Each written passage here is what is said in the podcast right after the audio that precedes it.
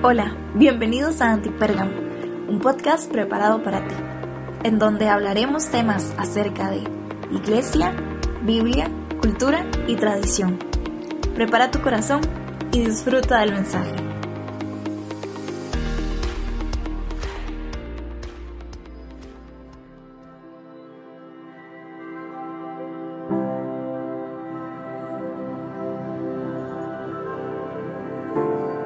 Hey, ¿cómo están? Bienvenidos a Antipérgamo. Qué bueno estar por acá. De verdad, una serie más. Estamos ya en el mes de diciembre de este 2022, ya la última serie de este mes, de este año. De verdad, qué bendición. La verdad, me siento muy honrado de estar por acá. Dos anuncios nada más brevemente. Perdón por mi voz, porque, bueno, me acaban de poner los frenillos, la ortodoncia, entonces hablo un poquito así como mal. y también ando un toquecito como con alergia en mi nariz. Entonces hace mucho viento, mucho frío acá en, la provincia de Cartago, en Costa Rica. Y ha habido como un poco de cambio de clima, sol, viento, agua, sol, viento, agua. Y ando con una alergia ahí en mi nariz. Entonces pido disculpas de antemano, pero así como pido disculpas, también les doy gracias por estar acá una serie más, por apoyarnos tanto siempre. Y y estamos acá un diciembre más aquí en Antipérgamo y hemos titulado la serie de este mes como familias fuertes. Y estoy muy emocionado de esta nueva serie porque estamos en una época donde para algunas familias es muy difícil por la pérdida de algún familiar, ausencias o muchas cosas a nuestro alrededor. Y diciembre normalmente es visto como eso, como un mes un poco nostálgico, ¿verdad? Y por eso esta serie es para hablar acerca de familias fuertes y oro con todo mi corazón que este mes y esta serie de familia, toda persona, todo familiar que escucha este podcast, su familia sea fortalecida y bendecida para un crecimiento y para mejorar como hijos de Dios. Así que este episodio 126 lo he titulado como Armonía y Amor, ¿verdad? Eh, son dos ingredientes que todas nuestras familias deberíamos de tener. Voy a hablar un poquito acerca de la armonía primero. La armonía es una relación de paz, concordia y entendimiento entre dos o más personas. Dice el Salmo 133.1, dice, cuán bueno y cuán agradable es que los hermanos habiten juntos en armonía. La armonía siempre es buena y es agradable. ¿Sabías que en la música se necesita armonía para que suene bien?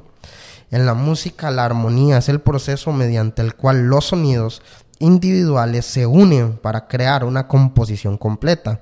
Ahora, que se unan y que sean completos no quiere decir que eso sea bueno y que sea agradable.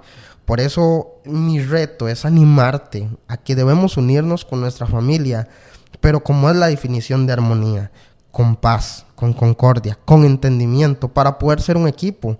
Hay familias que en vez de ser armonía son un caos para nuestros oídos, para nuestras mentes, inclusive palabras que decimos y tantas cosas que están afectando a nuestras familias y en vez de ser familias fuertes, somos familias débiles. Romanos capítulo 15, versículo 5 dice, que Dios, que da aliento y perseverancia, les ayude a vivir juntos en armonía, tal como Cristo nos dio el ejemplo.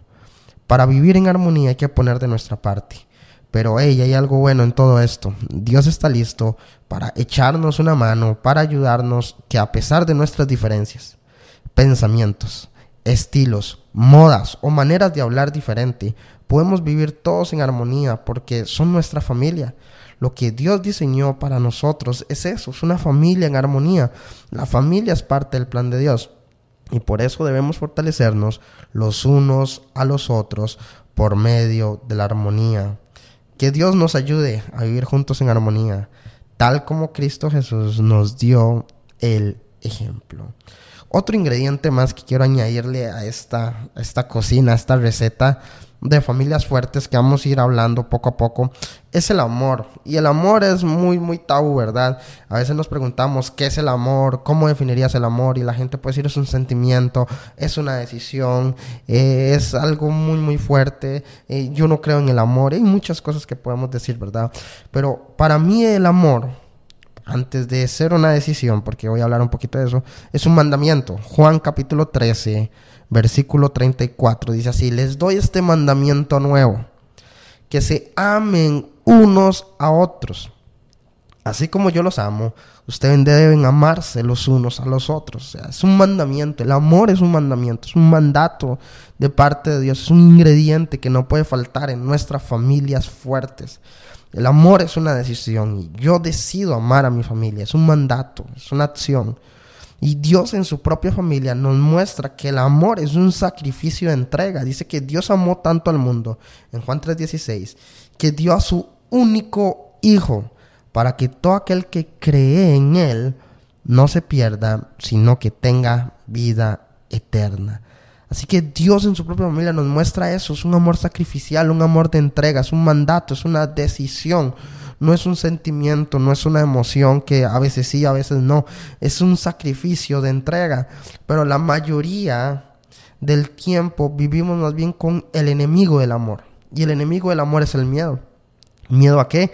Miedo a no sacrificarse, miedo al compromiso, miedo a, esa, a no tener libertad, miedo a dejar de ser egoísta. A veces el egoísmo nos evade. Y si Dios es amor, no debemos de tener ningún temor, porque si no nuestra familia nunca va a ser comprometida siempre va a ser egoísta y, no podemos ser así.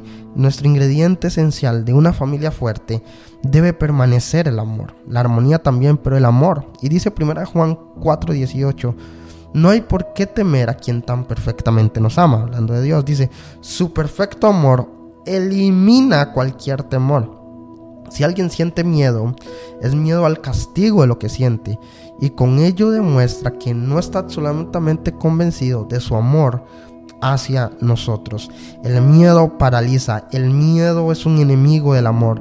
Y a veces por tener miedo en la familia, eh, miedo a, no mostrar nuestros sentimientos, miedo al egoísmo, miedo a esa libertad, miedo a un compromiso, a una entrega sacrificial, no demostramos el verdadero amor. Y el verdadero amor en una familia tiene características especiales. 1 Corintios capítulo 13, del 4 al 9 dice, el amor es paciente, es benigno el amor no es envidioso. El amor no es presumido ni orgulloso. No es rudo ni egoísta. Tampoco se enoja fácilmente. Tampoco guarda rencor. El amor no le gustan las cosas injustas. Se regocija cuando triunfa la verdad. El amor disculpa todos los errores. Siempre confía en la persona amada y espera de ella lo mejor y todo lo soporta. Un día se dejará de profetizar se va a dejar de hablar en lenguas y el saber ya no es necesario, por, pues sabemos muy poco y, y profetizamos imperfectamente, pero siempre existirá el amor. En la familia el amor es paciente. En la familia el amor es bueno. En la familia el amor no puede ser envidioso. En la familia no puede haber un amor presumido. No puede haber orgullo. No, no puede comportarse con rudeza. No puede ser egoísta. No se puede enojar fácilmente. No puede haber rencor en la familia. Por eso oramos por familias fuertes. Porque las familias débiles se van llenando de esto se llenan de impaciencia, se llenan de envidia, se llenan de, presumirse, de orgullo, de rencor, de injusticias, de enojo, de rudeza. Pero el verdadero amor disculpa todos los errores. Siempre confía en la persona y espera y soporta lo mejor. Sigamos el ejemplo de José en su historia en Génesis también. José fue vendido por su propia familia. Su propia familia tuvo envidia, celos, rencor de él. Pero de esta historia aprendemos que Dios en las familias débiles se convierten en fuertes. A pesar de las malas intenciones que hubieron hacia José como envidia y rencor, él no dejó de amar a su familia y en tiempos de necesidad estuvo para su familia quiero cerrar este episodio recordándote que necesitamos amor y armonía en nuestros hogares, amor y armonía en tu familia, en tu hogar, en tu casa, en tu núcleo, por tus sobrinos, por tus abuelos, por tus nietos, por tus hijos, por tu esposo, por tu esposa, por tus primos. Dios tiene un plan perfecto con las familias, con nosotros. Y hoy quiero animarte y a, y a todos, a que toda familia sea fortalecida por medio del amor y la armonía ¿Quieres agradecerle a Dios por tu familia? Tu familia totalmente imperfecta, totalmente llena de errores, totalmente diferente a cada uno de nosotros, pero está dentro del plan de Dios y por eso le agradecemos y oramos por fortalecer cada una de nuestras familias.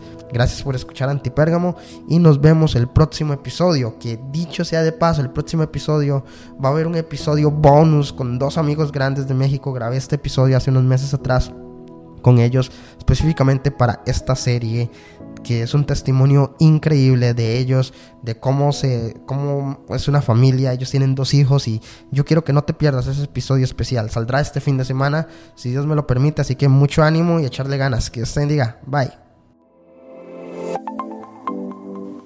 Gracias por conectarte con nosotros. Esperamos que este episodio haya sido de bendición para tu vida. No olvides compartir y te esperamos en el próximo episodio.